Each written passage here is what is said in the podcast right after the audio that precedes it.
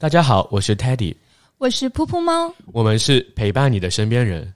这期是我们与提前退休节目的一次串台聊天。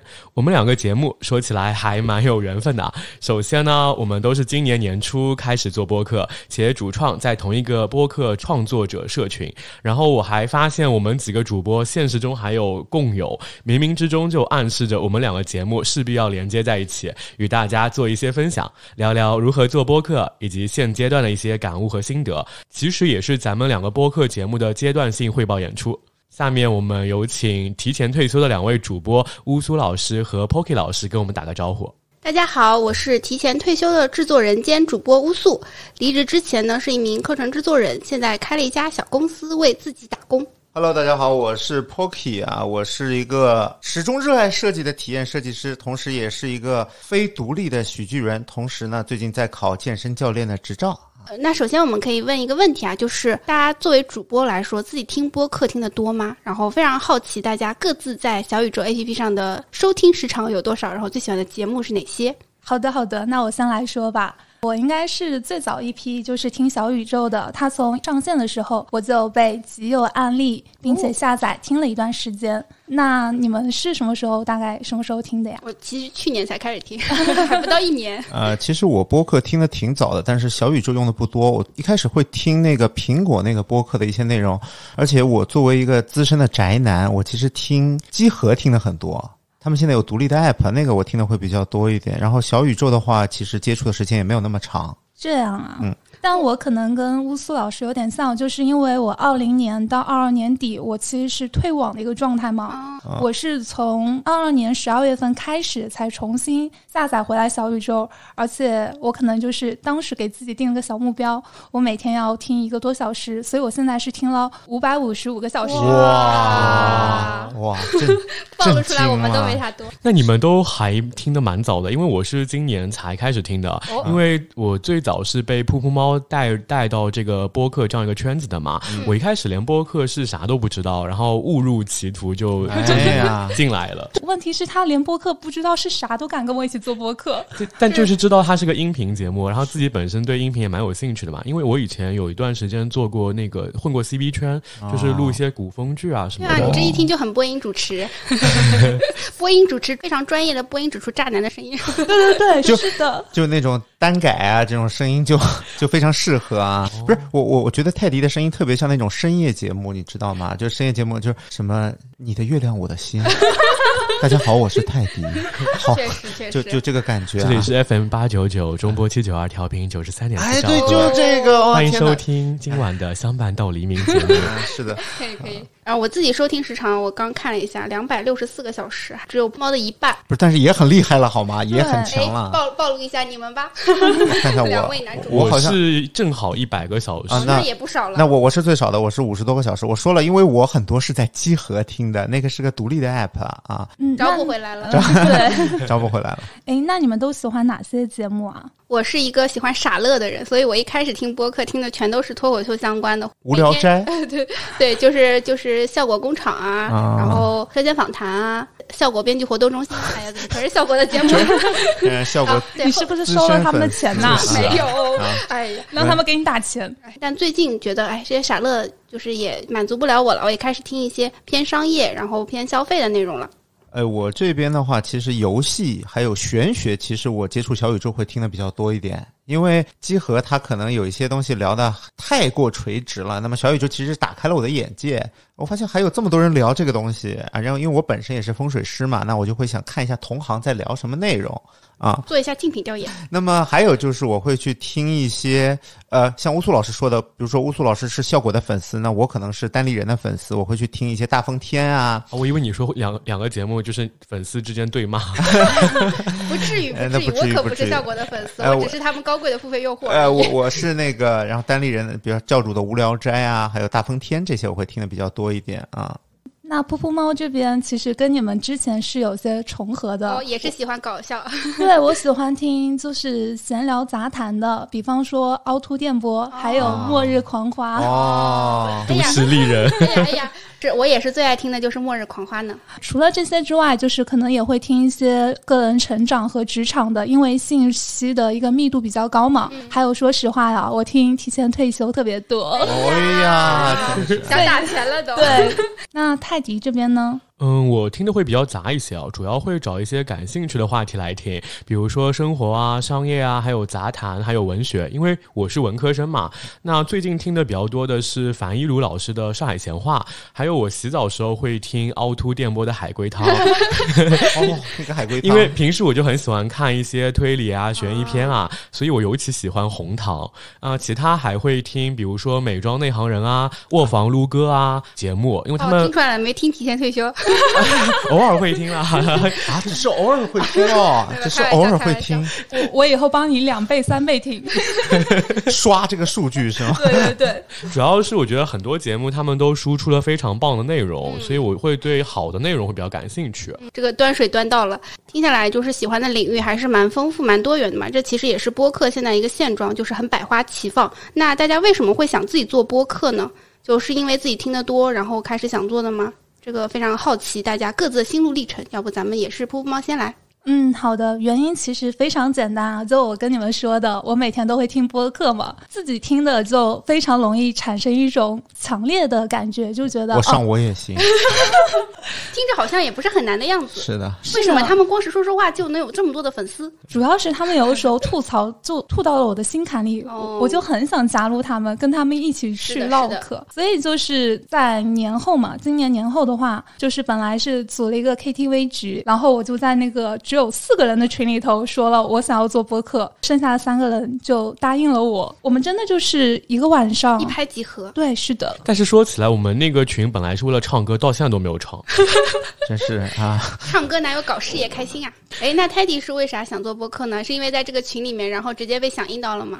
因为本身我自己对就是音频类也会有些兴趣嘛，然后刚好就是噗噗猫来找，哎，我觉得还不错，可以尝试一下。怎么说？用上海话就那么嗓的，就是很突然的就加入了。对，主要是他听说可以当首席男主播，这个光环嗯很不错。哎哎，那那我也是首席男主播对吗？你们就一个男主播，我也是提前退休的首席男主播哈。啊，首首席男主播和首席女主播就构成了这个节目的全部主播是吧？你们两个人的话是为什么想做播客呀？啊，我自己的话就是其实是比较功利啊，就是因为我自己是一个图文创作者，然后呢我又不喜欢拍视频，那想来想去，为了多元化自己的展示，可能就是播客比较适合了。然后确实去年开始听播客，我会发现播客是一个非常被低估的品类，因为它的收听时长非常长，相比于图文和视频来说都长非常多倍啊。这样的时长下来，其实会就是你在用户心中的心智是更强的。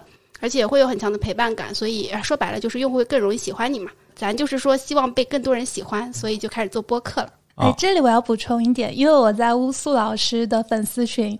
他们的粉丝真的粘性好高啊，每天都很活跃，而且你的女粉真的好多，都是铁粉，羡羡慕吗？很羡慕，就是你的声音真的很好听，很治愈。哎呀，谢谢。是的，乌苏老师的笑声可以当成产品来销售，我觉得啊，作为我们这期的开头吗？是的，是的。害怕了，害怕了，要又要给我鬼畜了。Hockey 老师，我我这个说起来其实比较简单啊，就是我那时候报上海的开放麦，我一直报不上啊。上海这个作为一个中国脱口秀的桥头堡。就他对开放麦的选手要求太高，只找熟人，什么要求太高？的，我听懂了，退而求其次，就我就不行，我一定要找一个地方来说话，你知道 憋死了。其实一个艺人，最最初的目的就是找一个地方来说我的段子，然后就就啊，就来说我的段子，然后跟乌苏老师不谋而合。乌苏老师就充满干货的一期，需要有一些人来进行一个捧哏的这么一个角色啊，懂了，就一唱一和。是的，是的，对，欢乐和干货并存。是的，是的，然后很棒，很棒。然后乌苏老师又知道我会看风水，对吧？觉得哎我们这个，哎，乌苏老师说我实在干货没有聊的时候，破克你水一期风水吧。哎，不是不是这么商量的。难难道难道剧本不应该是你看了一下风水，发现哎这个能搞，所以就搞起来了？哎，好，等等一下剪就剪这段好吧？就是说，哎，我们风水是觉得风水有的搞，我们就搞这个啊，开玩笑。玩笑对，当时呃，我是在物色自己的播客搭档，因为我觉得一个人做播客的话，可能比较难坚持下去，而且一个人单口哎讲想想都觉得很无聊，所以就在物色搭档。然后这段时间我们 Pocky 老师啊，就发现他非常呃能说会道、幽默风趣啊，就是又又又非常多的擅长的干货，就是又是设计师，又是脱口秀演员，又是风水师，身份多元。啊，我以为是始于颜值呢。有有非常多有意思的可以输出的方向吧，也观察了一阵儿啊，看他去做客其他博客的表达，哎，侃侃而谈，表达也不错，原来是这样嘛？我是都是偷偷调研过的啊，原来是调研过的，我以为就就一眼就相中我了呢。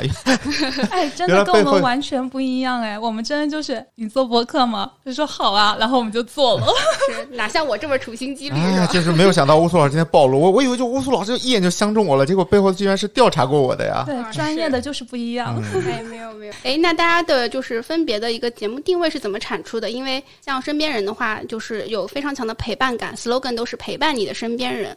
嗯，对啊，因为我们本身就是可能自己的输出和表达能力可能没有你们那么强嘛，我们真的就是靠自己的朋友的故事来吸引大家。那我们可能就是定位这一块，就是我们可能会聊周围比较厉害的，或者是说身上有比较多呃有趣的一些闪光点的这样的朋友，然后我们就会让他来聊一聊职场上的一些行业的一些揭秘啊，还有包括一些热点话题的讨论。有的时候我们也会想聊一下如何去搞钱哦。对，我们的 slogan 也因此也改了，我们的 slogan 也是提前退休，哈哈哈。嗯，那你们这边的一个定位？呃，首先就是先明确的是我跟 Pocky 搭档这件事情，然后我们要去找交集，然后去找我们可以共同输出的方向，然后这个时候呢，我们的一些共同点，对吧？都是某某厂毕业生，是的。然后呢，都现在都不上班，然后我们就其实就围绕这个方向，我们想去分享自己的生活，分享不上班的日常。苦思冥想了若干个标题都不太满意的情况下，我去云南玩儿。然后有一天走在大理的街头，看到有一家小酒馆叫“提前退休”，然后就是咱们这个播客这个名字。我当时立刻拍照发给 Pocky 说这个名字好，然后我们就一拍即合，就用了这个名字，然后立刻就开始筹备第一期的节目了。然后跟大家说一个小趣闻啊，其实这个播客最早的名字叫“这个 B 班”，就上到这里。然后乌苏老师去问了一下小宇宙的人，人家说你们想什么？这个不能用啊。这个节目一开始为什么叫这个名字？是因为之前 B 站有一个非常出圈的表情包，就是这个 B 班就上到这儿，然后这条表情包有一个实物的文创产品是 Pocky 老师设计的。哦，这样会不会侵权了？对，没有关系啊。这个这个啊，咱们也没有盈利，是 非非商业行为，非商业行为。但是我觉得提前退休这个真的就很吸引人呢。我也想躺平，好想就是赚点快钱，赶紧回家摆烂吧。是，赶赶紧躺平。这个标题确实在哪儿都挺受欢迎，就大家都会说哇，真不错。希望我们赶紧把这个商标买下来。这个还要买吗？这个是需要注册的。哦，赶紧要抢先注册一下。已经没了啊！这样是的，已经查过了。其实我发现，只要名字里带钱的节目，真的都跟开了光一样的，会在小小宇宙上很火。是，大家都很关心啊，都都都利像我一样利欲熏心，是吧？那目前的数据其实也非常想跟大家分享一下，就是身边人的涨粉数据，在我看来是非常快的。嗯，你也偷偷做过了竞品调研吗？那那 那不然呢？我我也偷偷做过，他们的涨粉更快好吗？是啊，你们涨粉更快啊！今天竟然是一个商业揭秘局。对啊，我们可是看过你们的订阅播放比。身边人目前其实一共做了十九期，目前总的播放量是七万二，有两千两百多条评论，在三千粉之内。除了第二期没有上星星榜之外，其他所有的节目都是上了呃，除了最热榜的榜单啊，其实还蛮开心的。太牛了！你们的更牛好吗？啊，有吗？你们星星榜每一期都有，好吧？不要谦虚了，真的。确实是我，我当时记得就为了蹲守星星榜啊，我这个早睡人设都崩塌了，每天就不到零点都睡不着觉。就哎，我们那时候也是哎，就每天会蹲点，后来就昨天也崩塌了，昨天一点多钟才睡的，然后今天五点钟起来开始写文章了。对啊。对，然后说一下我们的数据，就是整体数据比较粗。截止到今天二零二三年六月三十日，我们 我们已经上线非常严谨的乌苏老师啊，我们已经上线了十五期节目，在小宇宙的订阅量的话是还差三十多个好心人就可以破六千啦。今晚一定会破的啊！加油加油！呃，整体的播放量的话，我看全网播放量是已经超过了三十万，就加上了苹果播客那些。对，就是哎，确实有一种快要红了的错觉。已经红了，已经红了。然后像首页的话，上过一次锋芒榜上过一次，然后其他就是前十期节目，我们七期都上了星星榜，就星星榜上线率百分之一百，还是很开心的。然后关于这个如何上星星榜，关于播客如何冷启动啊，咱这边也写过一篇付费文章啊，大家感兴趣的话可以在这就界面，就不是在这一期可以听的内容了啊！大家对对那些很详细的教程感兴趣的啊，就可以跳过这一段，直接去看 show notes 了啊。主主要这个内容。因为要展开的点要比较多，就可能在我们这一期节目里面，短短节目里面没有办法展开跟大家分享。但是我们还是会分享很多干货的，大家不要跑。接下来我们就聊一下大家做播客之后的一些体验。非常好奇啊，就是身边人这些艺人，就是这些社牛主做了播客之后，生活有没有一些什么变化？我发现我做播客之后，我好忙啊，真的，因为都在做内容嘛。是的，嗯，相当于是一项副业了。是的，是的，因为我是全职上班的，工作其实挺忙的。我最大的变化可能就是变忙了，认识了很多新朋友。有了一些广告合作哦，嗯，羡慕了，羡慕了，嗯，那泰迪这边呢？因为和团队其他成员一起录播客嘛，基本成为了每周都必须要做的一件事情，对吧？那其实已经融入了生活中的一部分。那在和自己朋友聊天的话题里面，那我也会分享，就是在做播客过程中的一点一滴，比如说节目录制背后的故事啊，其实是有一些不太能够播放出来，但其实现场又很 real 的一些经典语录啊，这些其实会跟。周围朋友分享，听众朋友可能已经非常想跟泰迪交朋友了，能听到很多八卦的样子。我看到他的交友软件上还写了身边人主播，对啊，引流引流，也不知道哪个是主要动机了。呃，那乌苏老师这边呢？我自己因为之前也其实有在创作，也在写一些公众号呀什么的，但是我就发现做播客这件事情体感会比写文章更加强烈。因为以前写文章，啊，大家顶多也就是哎给你留个评论，对吧？现在评论也越来越来越少，很寂寞。但是做播客之后，哇，发现我的就是原来的同事啊、朋友啊，好热情，都来找我跟跟我见面聊天，可能有很多 八卦想要跟我分享，就是会。有更强烈的反馈，因为咱们数据确实也还不错啊，在在全网有一定的影响力，所以现在走到一些新的群里面，或者说新的平台，都会有人跟我打招呼说：“哇，我听过你的播客，就很开心。”嗯，而且你的播客的一些节目还会在极客里面被人家洗稿传来传去。哎呀，这个就是咱们就说太火了啊！对，是的。比方说小红书的二十一条那个暴论真是太火了，那个都爆款嘞，爆款是的，是的。希望能够坚持发下去，因为我们又准备了一集关于暴论自媒体的暴论，是不错不错。这些是不花钱能听的吗？是可以的，是的，可以可以。那我要好好学习一下。那那接下来是是我了对吗？到我说了对吗？啊，是的，轮到您了。就是我我是这样的，就是我我之前呢一直在公司是一个就是比较喜欢吐槽的人啊，但是就是你知道一对一的吐槽其实是件很累的事情，你要复制好多遍。那做了这个节目之后呢，我一次可以跟很多人去吐槽这个内容。前两期给我的反馈就是我一直跟叔叔说哇太感动了，第一个有人给我留言，然后艾特我，然后甚至有人给我们打赏，对吧？因为 Pocky 老师之前没有做过任何的自媒体，我也是，对对，之前没有就没有做过自媒体的人看到这个东西，我跟你说简直就是被感动的一塌糊涂。我天天在跟乌苏说，我说我靠。不行，我太感动了，我这个太那个什么了。Loki 老师恨不得直接给用户打钱，对我就是有人要直接给我钱，你知道吗？他就在微信上加了我好友，然后要给我打钱，说发红包，说你们要坚持下去。哇！然后就是太感动了，我跟很感动哎。然后我说我们开通了赞赏功能，然后理智的乌苏老师跟我说，你去跟他说我们开通了赞赏功能，让他给账号打钱。说起赞赏功能，我们当时为了去试一下那个功能的效果，然后我们的主播关灯兄给我们打了六十六块钱。我我们的用户也有就是在给我们打赏，结果后来发现平台会抽佣。是的，就还不如直接给你们，是吧？还不如直接发红包，还不如发红包是吧？啊，就就是之前的一对一吐槽，现在我变成了一个内容输出主，可能我会更去关心。我输出的内容，因为它不再像是一对一的这种开玩笑的那些东西，对，而且做内容的同时也会去问一下乌苏老师，这个东西能不能聊，这东西能不能说。乌苏老师在这方面给了我很多的那个建议和意见啊，我觉得自己在做播客的这段时间其实是成长很多的，而且这些内容呢也变成了我脱口秀的段子，变成了段子的一部分啊，就是非常好，属于一个相辅相成、互相成长的过程。有机会也可以跟我们的听友来讲一讲段子。然后我我就是讲了这个东西以后，我我有时候还会去，因为我当初离开 B 站之前说过一句话，我说我你我说我与其在这里吐槽产品，我以后会去更好的舞台让你们花钱来听我吐槽这件事情。我现在做成一半，因为我们现在可能一个半月会回 B 站的脱口秀社去吐槽一次 B 站。下一步就是让他们花钱了。对，就差让他们花钱了。嗯，哎，我这里要爆料一下，其实波波老师这边还有一个女粉。因为听了他减肥那一期，每天都有在家运动，而且坚持了半个月。哦，这是真的有效，真的有效。嗯，那个女粉。对，因为我们之前有录过一期健康特辑，然后当中有讲到一些健康减肥的方法，然后 Pocky 老师分享了自己独家的 Pocky 跳。对对，可以现场给我们跳一下吗？那不行，在桌子上跳吗？有点耽误时间了。我们听友真的行动力非常强，真的会有很多朋友按照他的方法去实践，我发现有效果。对对对，咱们这就是一个坚持下来的人都有效果啊。咱们这这也是一个和听友的双向奔赴啦。所以说，对我们节目感兴趣的，对乌苏老师节目感兴趣的，记得来加我们的听友群。那大家做播客之后，有没有产生什么神奇的链接？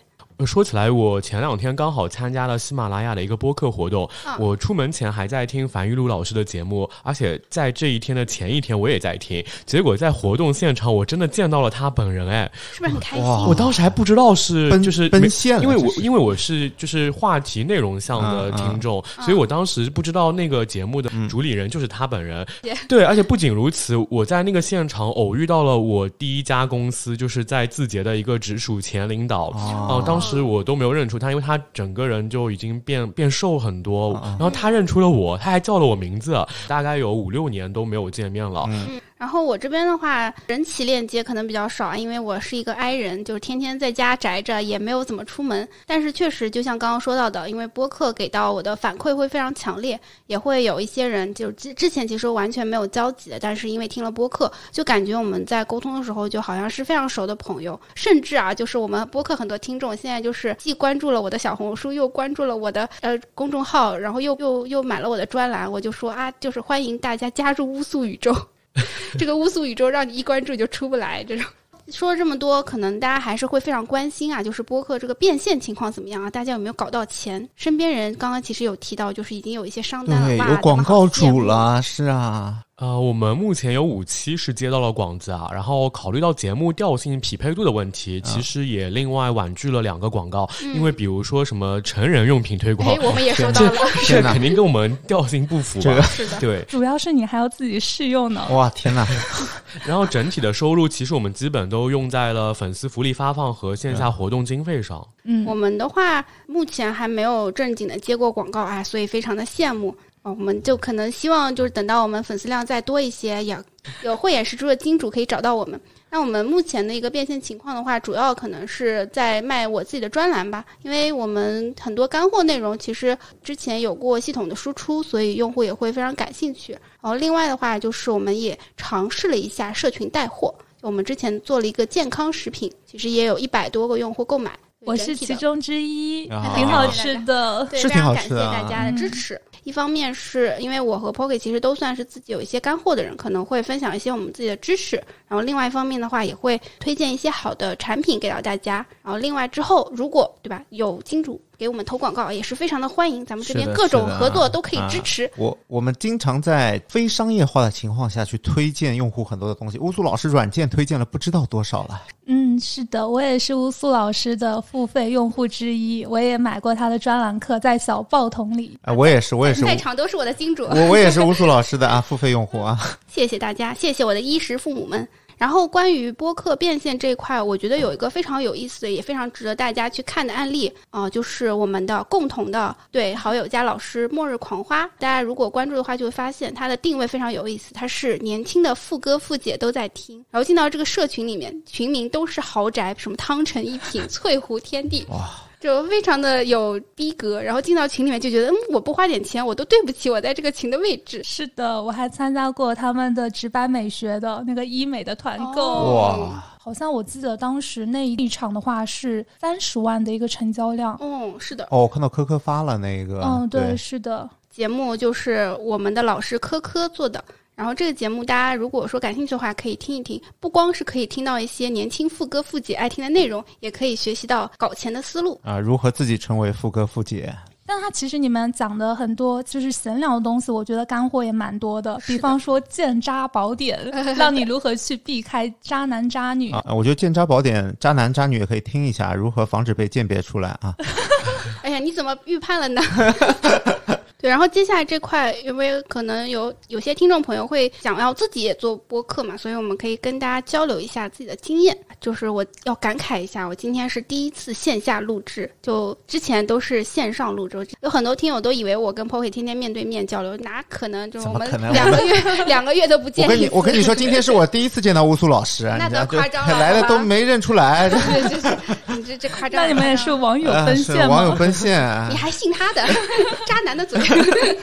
对，就是我们第一次线下录制，然后这个来到了一个非常专业的场地。Pocky 老师说：“哇，你这个就像一个专业的主播似的。”但我们其实平常是线上录制，然后就了解到身边人其实一般都是线下录制嘛，所以其实这两个录制方式都还蛮有意思的。是不是感觉线下录制之后，自己都爱上了自己的声音？是的，这个感觉是很是很专业。哦，这个声音就真的可以啊，很有质感，非常有质感。我记得泰迪第一次回去的时候，他跟我说：“哇靠，我觉得我的声音好好听，爱上自己了。”因为我以前听自己声音也会有点不太习惯的，声音羞耻症很多人都有，听多了就还好了。线下录制的话，其实我们一开始是经验不足嘛，我们是自己买了一个小的麦克风，就是那种一拖二的，可以别在身上的。第一次录制是在一个很大的一个客厅，结果有回声。我们录过一期节目，是找了一个男科医生，结果我们几个人带着医生去了酒店的钟点房开房，对，专门为了节目开了个房，为了节目。对，结果我们发现就是那边不是很方便，就是不是有这种桌子。就会大家觉得很局促。还有，其实我们也有在二三三他们开的线下小酒馆，你还记得吗？就是像半拿铁和三言两语，他们都会在米粥老板的青青小酒馆里面去录。然后当时我们也录过几期，但后来因为小酒馆不开了嘛，所以后来我们也去换了场地。最后我们固定选在了这个录音室。嗯，原来如此，原来还经历了这么多的波折。是的，对，因为一开始其实是有听友反馈吐槽说，觉得声音不太收声不太行，体验不好嘛，所以我们也是去做了功课，去不断提升，嗯，所以这方面就硬件跟上了，所以我们的呃经验也上来了。哎，对的。我们的话，哎，就非常的幸运啊，少走弯路，因为订阅了科科老师的小报童专栏，然后其实当中有非常详细的关于线上录制的教程啊，这块因为我自己啊非常宅，我就很期待这一篇文章的上线，然后上线之后，我逐字逐句 写成了 SOP，这篇专栏真的是关于线上录制这块，就是毫无废话，全程高能。就让我少走很多弯路，而且我们节目上线之后，很多听友也会就是根本意识不到我们是线上的，就会觉得哇，音质也也挺好的，啊就是就看起来非常的自然。所以这块如果说大家感兴趣的话，可以关注我们科科的专栏，我会放在 show notes 里面。是，当时乌苏老师也是把那个东西就截了一张图给我看，啊，一步一步照着做啊。这个麦克风怎么放，怎么摆放，最佳收音，对对。包括要需要哪些设备，然后整体的录制流程是怎样的？你们是自己买设备？没有设备，我们的设备就是 iPhone。对手机，因为我也订阅了你的第一本播客制作指南嘛，写的非常的详细，就是你的手机应该怎么摆放，放到多高，对，还有就是会有拿个毛巾，然后防止它震动。对，我想想，我们当时线下录制还特地去拼多多上买了毛巾。我当时是我把那个截图给你看的，让你们互相学习。但是因为我们比较 E 人嘛，我们就比较喜欢互动，也喜欢线下见面。我每周都见他，我都已经见烦了。对，所以今天见到你们很开心。见了一些新人了，对新朋友。那我走，录完再走。所以大家对录制方式比较感兴趣，特别是线上录制的话，大家记得一定要去看一下我们的专栏哦。对，这一篇真的是全程高能。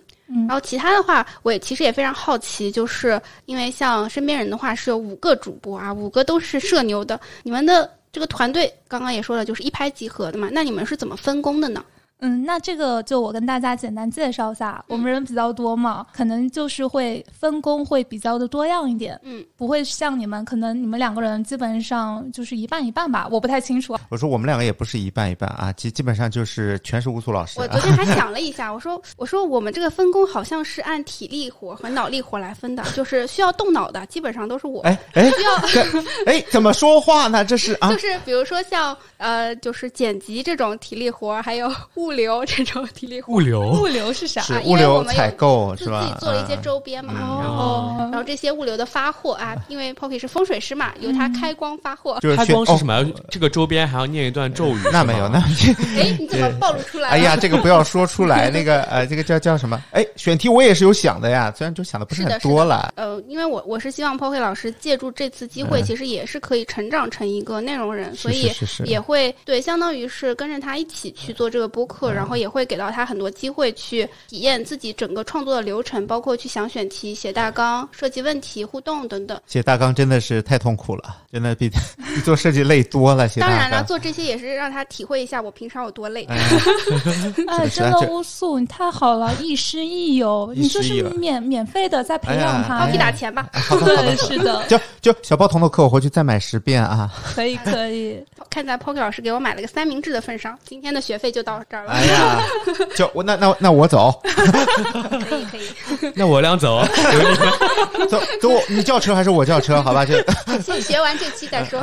对，是的。这后面还有好多干货呢，不听了吗？对，后面还有些东西，还是让你们来学习一下。那说回身边人的分工是怎么分的呢？像我们没有来的主播晴朗，他是我们的制作人，他主要就是对接听友还有接商务，因为他本身就是做这种呃工作相关的，所以他哦自带资源，对，哇而且他比较懂嘛。羡慕了羡慕了。泰迪和晴朗呢，还有包括我，我们会经常邀请我们周围比较有话题的朋友来上节目，嗯，就是谁邀请的，谁来写提纲。懂了，你们朋友多，是的，艺人就是主打一个陪伴，喜欢社交。剪辑和提纲的润色这一块，就主要是交给我，还有另外一个女主播柚子来做。我们还有一个可能就是出现比较少的，叫关灯兄，他算是我们的一个小金主。哇，这对这这什么播客能够一成立就自带金主啊？真的，当时我记得我在那个群里头，我们就三个人嘛，啊其实有个人就是他。我第二天睡醒，他跟我说：“我可以加入你们吗？我投你要多少钱？”我当时就想，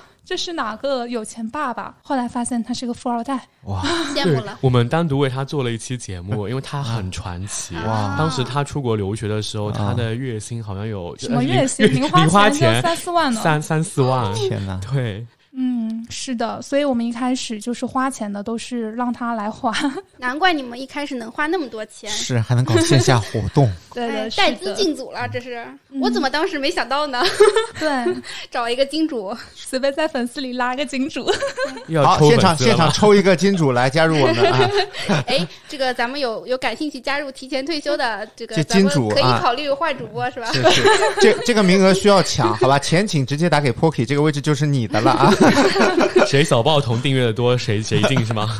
哇，这个卷起来了呀，这就是啊。这个关于我们这个播客主阵地，因为其实我们其实都是主要发在小宇宙嘛，就是也很好奇大家会不会有一些其他平台的分发，然后分发的效果是怎么样的？我们主要还是围绕小宇宙平台持续输出内容和后续运营的。那同步其实也会推到苹果播客啊、喜马拉雅播客和网易云音乐。我们发现其实平台受众不同，其实听众感兴趣的内容节目其实也不太一样的。嗯，可能我们的生态更适合小宇宙一些。像我们其实也是呃以小宇宙为主，因为小宇宙这个平台非常方便，而且 UI 很干净，作为用户来说体验是非常好的。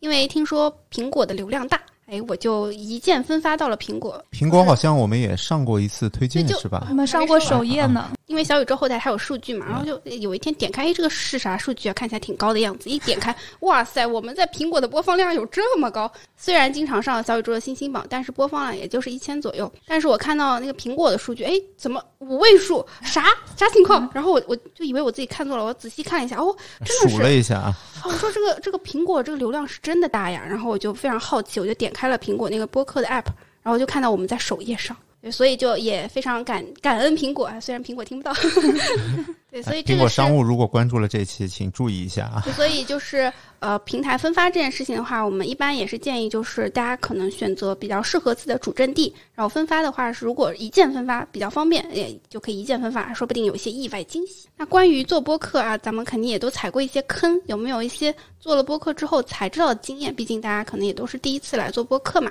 但说起来也算过来人吧。嗯我觉得有很很有感触的一点就是尽量避开节日当天上线，哦就是可以提前上线，但不要当天上。因为我们第二期关于三十岁小镇做题家入行互联网并在上海买了房的话题故事，嗯就是因为恰好遇到情人节当天，大家呢都去秀恩爱撒狗粮了，没人听。哦但是其实内容上这一期是很能让人共情的，就觉得还蛮可惜的。就听着这个标题就觉得很有意思的一期。嗯，记得当时好几个听友，他就是听了第二期，他觉得特别有共鸣，然后就来加我们，还给我们的制作人晴朗聊了很多自己的故事。哇哦！所以大家有听友如果没听过这期的话，可以去挖掘一下这个宝藏。嗯，那乌苏老师这边有踩过什么坑呢？跟这个时间节点有关的，也是有一个大坑，就是我们也是没太在意发的时间节点，然后就会发现，对，就这种五一啊，这种节，就是高考啊这种时间节点，完全可以提前准备一些内容。就是这有些事件它是个持续性的，比如说高考，高考成绩出来了，填报志愿，然后择业，这这些都是一个长可能长达几个月的一个选题可以做的内容。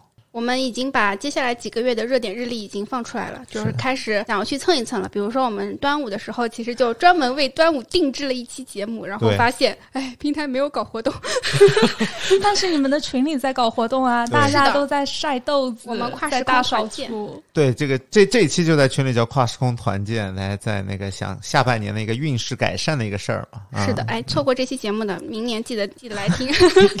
除了做播客，大家有没有做过其他的一些自媒体啊？我知道 Pocky 没做过啊，Pocky 哎 Pocky，等一等，等一等，我我要说一下 做，过小红书，啊呃，其实我做过一个就是微信的公众号啊，叫。哦大家没有想到吧？在许多许多年以前，我做过一个叫叫 Pocky 老师风水课堂的一个公众号，一共发过两篇啊。后来就因为好像是涉嫌封建迷信，就被 被就被取缔了。就被取缔了啊。这个不小心踩到了红线。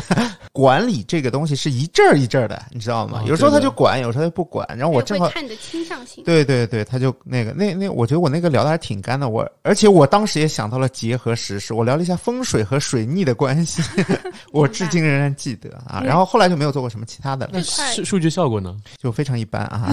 请不要戳我的痛处，谢谢。然后这块因为我自己在平台待过嘛，所以对于平台内容尺度稍微有一点经验。就是有些内容呢，比如说国学类的内容，如果说你宣扬它是传统文化，这个肯定是没有问题的。但如果你说你宣传它，你相信它，你就能哎就能就是什么都顺顺利利啊，这个明显就有一点偏迷信了。这种导向其实平台就是会限制的。这有点像广告法，什么诱导啊、夸大不可以说。对就是罪什么什么不能说会有一些。敏感词。对对嗯，所以并不是说这个内容完全不能做，而是你做到什么程度，以什么方式去做。就是自媒体这块，噗噗猫和泰迪有什么经验？泰迪没有听噗噗猫的 好的，对，泰迪虽然说是个数字游民，但他主主业应该是炒股吧主。业是游民。主业是是浪，然后噗噗猫这边的话，其实我二零年之前没有退网，我也是一个粉丝数有一万多的这样的一个微博博主，但主要是学生时代的一个沉淀。因为以前念大学的时候，就是会做一些好玩的东西的一个攻略嘛，其实没有刻意的去运营啊，纯属是长得还可以吧？确实，对，颜值博主开玩笑的。对对，这个做音频感觉有点可惜。就是因为我后来就是退网了，注销了，就没有运营自媒体，所以网感也变差哎了。，对这个嗯退网这件事情，我也非常好奇啊，就是是啥情况退的网？然后退网是指不网上冲浪吗？还是啥呢？当时除了微信，我所有的平台都没有了，就是也不会说去看什么豆瓣，也不会看极就客，不看了都。对，完全不看了，因为那段时间就想着线下要现充，要去搞钱。哦对，那时候去研究如何投资啊。然后我再说一下，我最近是有帮我男朋友运营小红书啊，但其实我之前是有一个自己的小账号，因为我喜欢做手工，哦当时是有很六喜欢手工诶。六千六百多个粉丝嘛，嗯但是我发现就是粉丝很多，点赞很多，但是没有办法变现，所以哎我就没有继续运哎营。，这不是巧了吗 这？不是巧了吗？这不是巧了吗因？为乌素也是一个爱手工爱好者啊。啊，就是，而且我在做小红书的时候，其实也关注了手工很多博主。我自己非常喜欢勾毛线嘛。我作为一个利欲熏心的人，我做赛道肯定是要先去看这个这个品类怎么样，对吧？变现情况怎么样？哎，经过我的细致调研，我发现，哎，手手工工这个赛道不不行真不赚钱呀真。不行。我等下就要说下，我买了乌素老师的课程，就是他的小报童的。小红小红书的 SOP 就人启动，帮我男朋友做了职场分享的一个小红书，哇，然后就有了一些的成绩嘛。因为才做两个月，现在是有一千一百多个粉丝但是我们其实私域引流还挺多的，我们有加六十多个人，做了三个的付费咨询，还有一个人成功就是内推了他工作。其实这里是会赚一点小钱的哦，就回本了。赚他大钱。对对对，肯定回本了。这比不是你你卖手工的东西，你卖多久？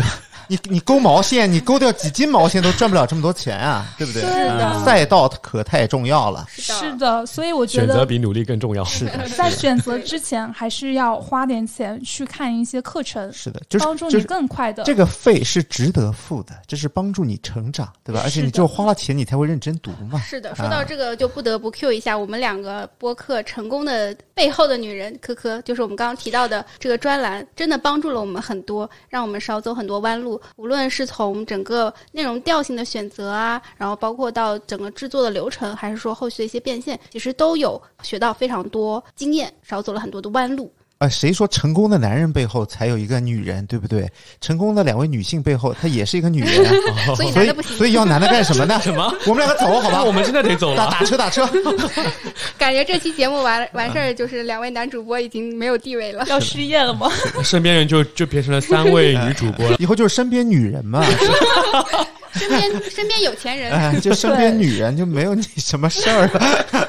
但是其实群运营的话，还是需要你们两个男主播来引导引导。像我们群的话，其实 Pocky 老师也是一个吉祥物般的存在，就非常多用户很喜欢 Pocky 老师。Pocky 老师的一言一行都会对他们造成非常大的影响，对吧？Pocky 老师说这个事情能开运，哎，大家哇，这个行动力可强了，这比做小红书强 多了。但但但是 Pocky 老师说的还真都是干货，对吧？包括减肥也是，真的是很干很干的，防止大家走弯路嘛。因为弯路我都替大家走过了。哎我们这个节目的调性就是偏干货的会，不会群里面有那个 Pocky 老师的私生饭啊？应该没有，应该那没有，倒是没有，那真没有。大家也就是表面夸夸他，是的，是的，都是喜假欢我。都是都是夸乌素的啊。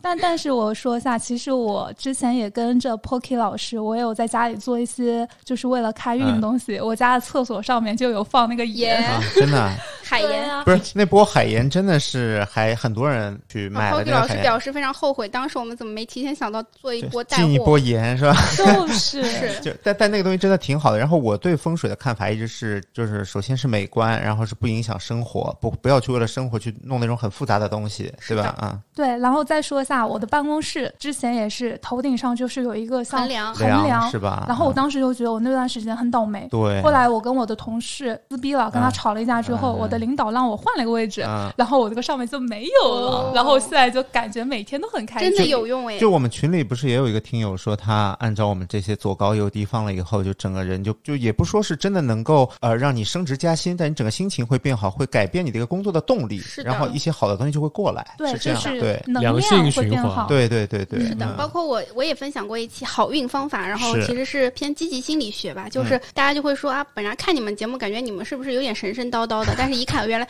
都是这么落地的干货。是的，是的一点都不神神叨叨。是的，而且你们的评论区其实都有课代表，因为我知道，其实像乌苏老师你们的群里的，就是粉丝粘性挺高的嘛，而且群友很活跃。那你能不能再跟我们就是还没有进群的一些朋友，就聊一聊你们的群画风是什么样的？就我们群里面的话，大家非常的就是捧场，就是我们的节目上线之后都会来听嘛，然后听完之后就是会照着做，因为我们会有很多就是干货，然后就是给我们反馈说，哎，照着我们这个方法做了之后，会有一些什么样的好事发生，然后整个群里面洋溢着的就是其实是非常欢乐的氛围，就是大家就是纷纷在报喜，然后纷纷在提升自己的能量，然后这块我是觉得也挺感触的吧，就觉得还挺开心的。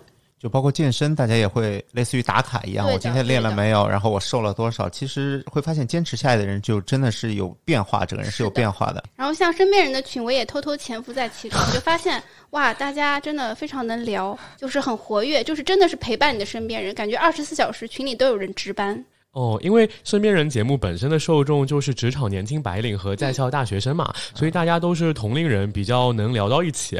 毕竟我们确实是一个主打互相陪伴、一同成长的节目。那我们群里的话题覆盖的范围是真的蛮广的，比如说有的聊职场，有的聊美食，还有比如聊生活类的话题，比如比如说聊各的，对，比如说如何搞 钱啊，还有像最近聊 MBTI 啊，就是真的什么都能聊，而且有时候真的就是。像刚刚噗噗猫说的，各聊各的，就是几个话题穿插在一块儿聊，然后一点都不违和，就聊得很开心。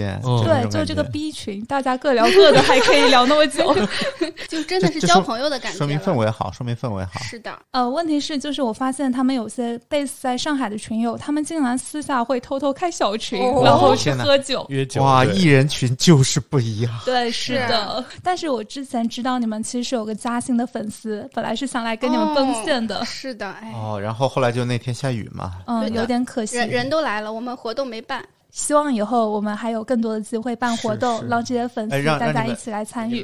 不是你们的金主能不能考虑一起搞一个线下活动？可以可以啊，我们我们节目两个节目串串起来一起搞节搞那个线下活动。那我们就让关灯兄多掏点钱。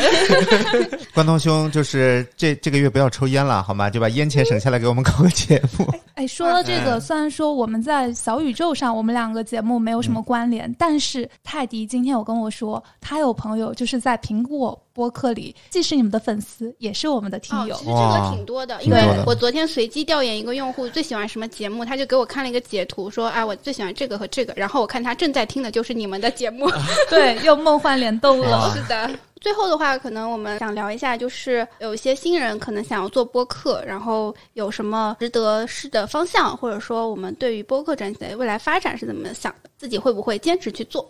我想先听一下乌苏老师的一个见解。哎呀，那那就听我吹一吹吧。好的，好的。对，因为呃，因因为正好我们前面还关于整个自媒体有做了一期分享，然后播客这件事情的话，我一直觉得它是目前被低估的一个平台，所以我自己目前来说是会坚持去做。而且因为有 Poki 老师的加入啊，我自己一个人坚持也不是非常累。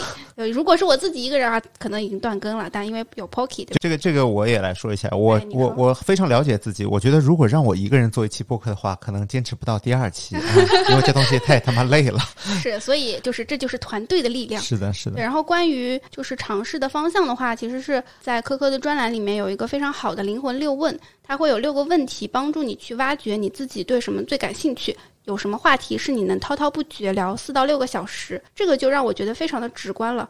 啊，本来我还在想说，哎，我做一个新的平台，我是不是啊要去有一个人设，有个定位？后来我想说，咱们有什么人设定位？咱们就是你想聊啥聊啥。所以咱们目前整个播客的调性就是我们擅长的，我们感兴趣的，我们想说的，就做自己，就非常的轻松愉快。